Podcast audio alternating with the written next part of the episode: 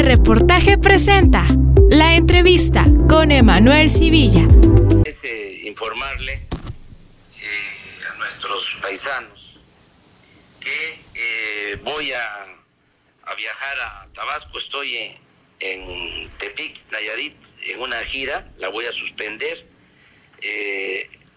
tenía yo ya programada esta gira por Nayarit y por Sinaloa y voy a ir a Villahermosa, me voy a mover en un avión de la Fuerza Aérea, porque estaba también eh, convocado a esta gira el general Sandoval, se va a ir conmigo, secretario de la Defensa, y vamos a estar allá, eh, vamos a volar desde Tepic a Villahermosa, porque le he estado dando seguimiento a todo lo que está sucediendo con las lluvias, con eh, la creciente de los ríos y con el llenado de la presa de Peñitas. Entonces, eh, en la madrugada de hoy eh, creció mucho la presa,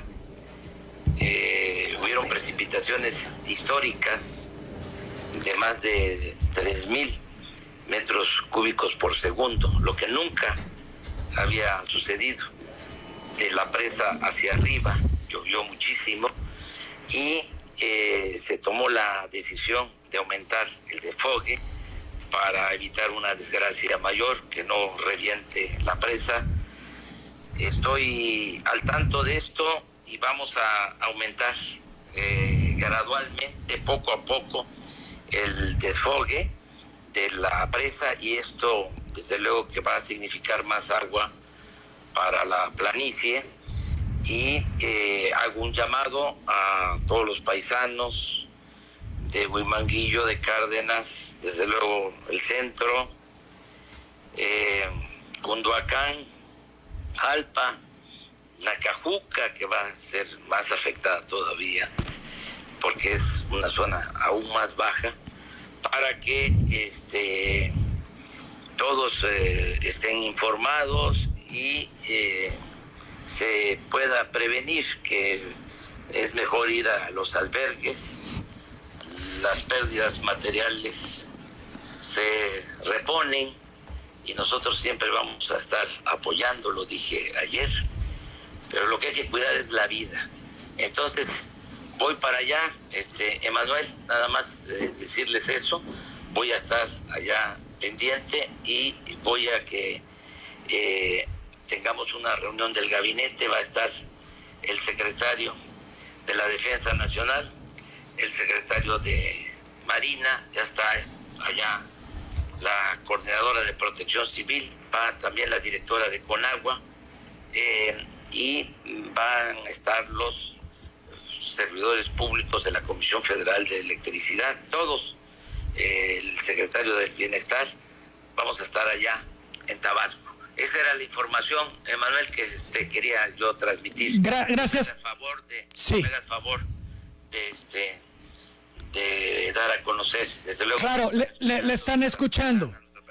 Efectivamente, presidente, le están escuchando. ¿A cuánto va a incrementar el desfogue? Estaba en casi 2.000 metros cúbicos por segundo. ¿Se tiene ya un estimado del incremento? Sí, mira, eh, yo he estado monitoreando esto, me la pasé toda la noche viendo esto. Entonces estábamos relativamente optimistas porque eh, estaba bajando la precipitación, el, llenado de la presa, no estaba lloviendo, este, eh, ya estaba bajando. Eh, sí había llegado a un poquito más de 3.000, pero empezó a bajar, a bajar, a bajar. Llegamos hasta 1.900 metros cúbicos por segundo y estaba eh, la presa eh, se mantuvo durante mucho tiempo defogando 1400 500 eh, metros cúbicos por segundo y pues manteníamos ahí el equilibrio, ¿no? Se hizo incluso una proyección, un cálculo, se pensó de que podíamos salir con esa cantidad, con los 1450 metros cúbicos por segundo. Sin embargo, a las 2, 3 de la mañana, este, se eh, empezó a recibir más agua, mucho más agua. Eh, eh, te decía yo que nunca en la historia de la presa se había recibido tanta agua en tan poco tiempo. Entonces esto llevó a aumentar el desfogue hasta los 2.000 que está actualmente. Están los especialistas haciendo los cálculos. Yo lo que les estoy recomendando es que no se desfogue de golpe, que vayamos este, evaluando. De manera escalonada, ir soltando el agua.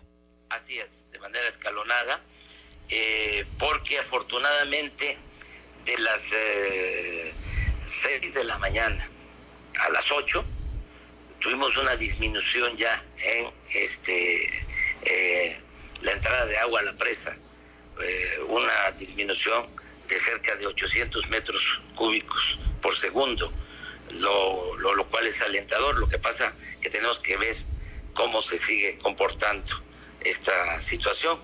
Y sí, eh, se planteaba llegar a 2.500, pero he dado la instrucción de que se analice la posibilidad de que eh, se aumente eh, inicialmente solo 100 metros cúbicos por segundo en desfogue y que vayamos eh, midiendo cómo se va comportando lo del llenado de la presa. Tenemos muy poquito margen porque está la presa prácticamente este, llena completamente y tenemos que cuidar que no haya un riesgo mayor, que no se reviente la, presa. Entonces estamos en eso.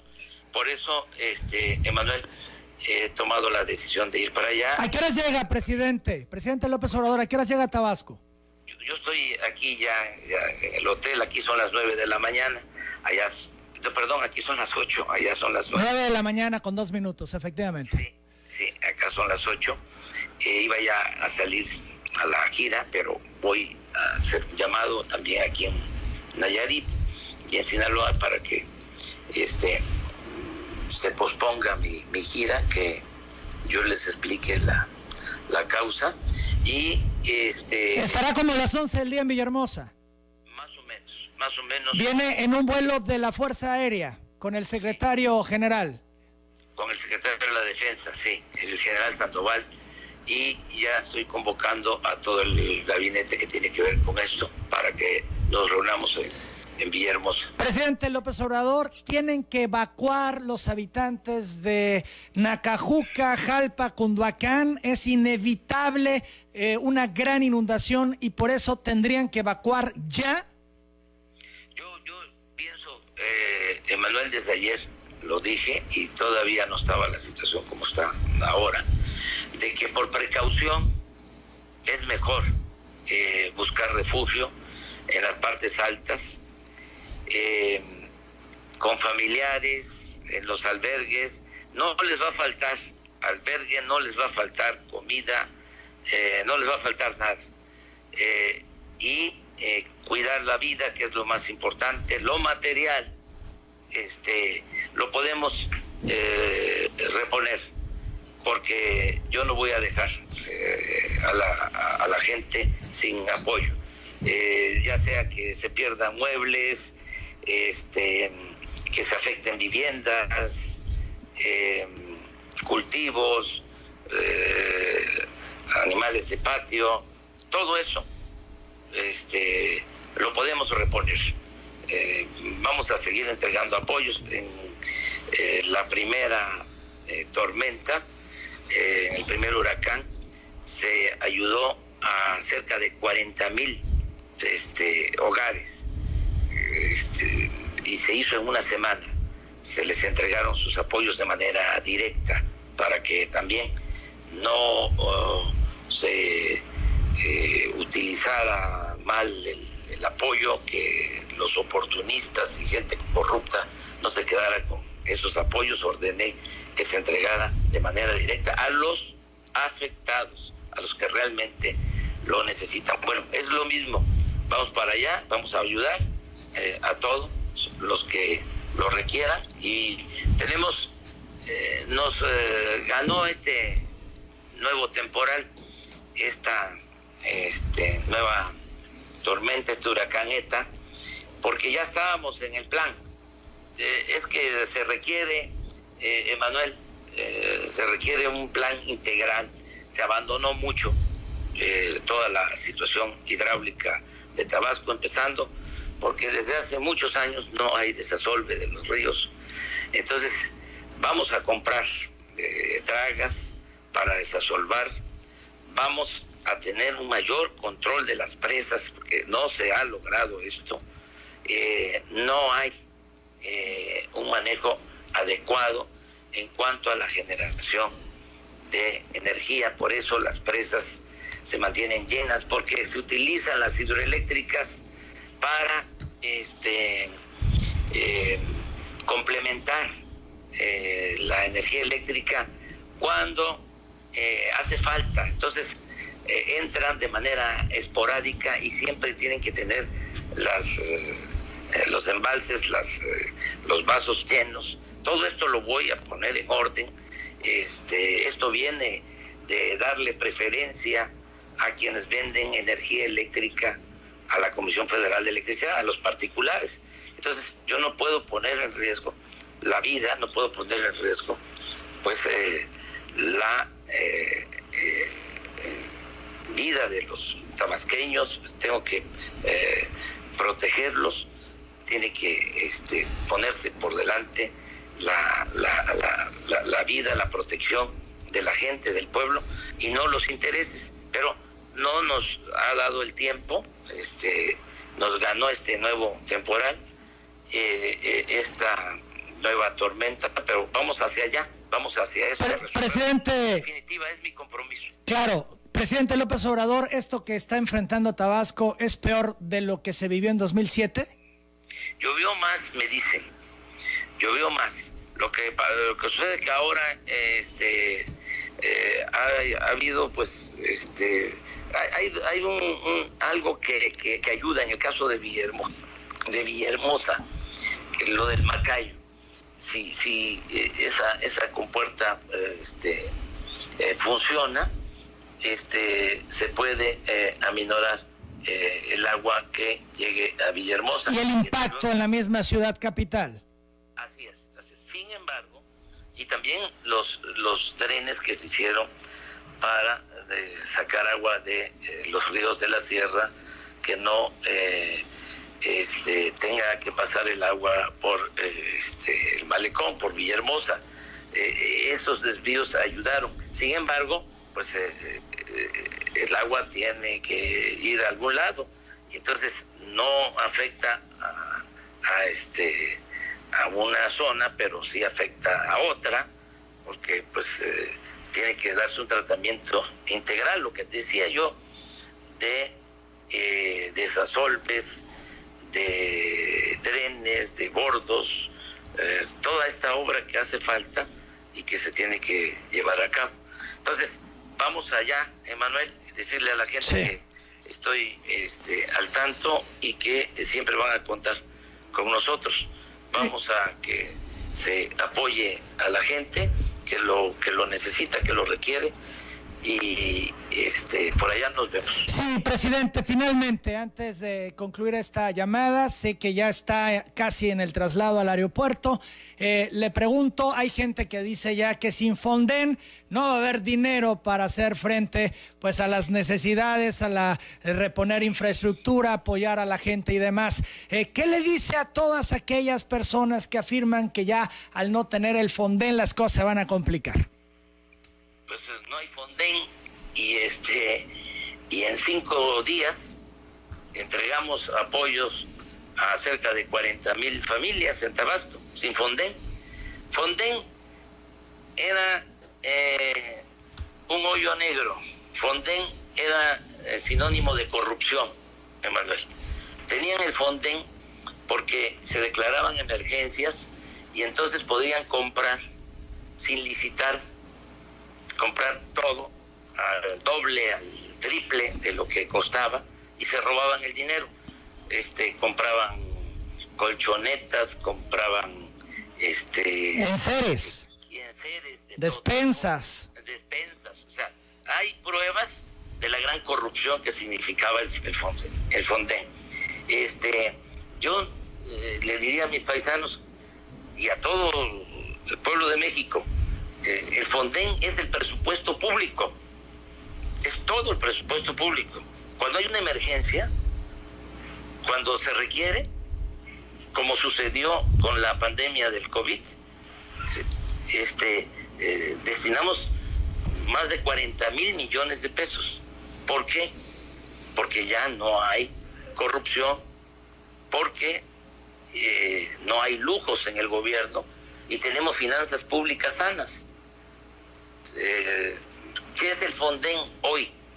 Pues 500 mil millones de pesos que tenemos en caja del presupuesto público. ¿Y para qué es el presupuesto público?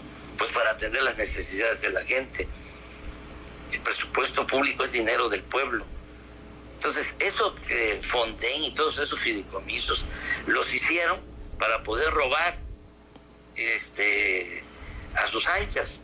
Por eso defendían tanto estos fideicomisos y estos fondos, porque mucha gente vivía de eso. Entonces ya se acabó esa corrupción. Entonces no es un asunto de que falte dinero, hay recursos suficientes, afortunadamente. Bien, perfecto, presidente. Pues por acá lo veremos. Alrededor de las 11 de la mañana, el presidente López Obrador, como acaban de escuchar, estará por Villahermosa. Viene personalmente a atender esta emergencia. Le agradezco la llamada, presidente. Emanuel, muchas gracias, muchas gracias. Te hablo a ti porque sé lo que significa telereportaje. Ya nada más te pido de que este a los que no se han enterado que este repitas mi mensaje. Claro, presidente. Eh, fundamental de que nos refugiemos, de que eh, nos traslademos a las partes altas y que cuidemos la vida, que es lo más preciado. Lo material, repito, se puede reponer. Hay que cuidarnos, hay que cuidarnos para que salgamos bien, como hemos salido siempre de, todos estos momentos difíciles. Gracias, presidente. Por acá le veremos. Hasta luego. Buenos días. Hasta luego.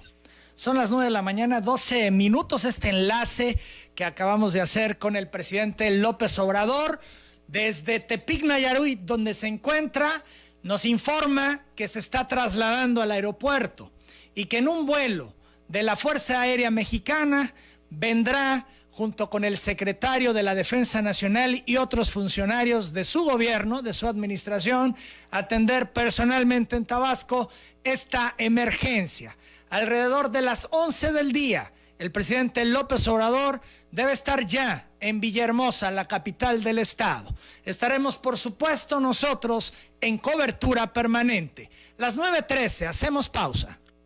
Ven por los consentidos Chedragui. 30% de bonificación en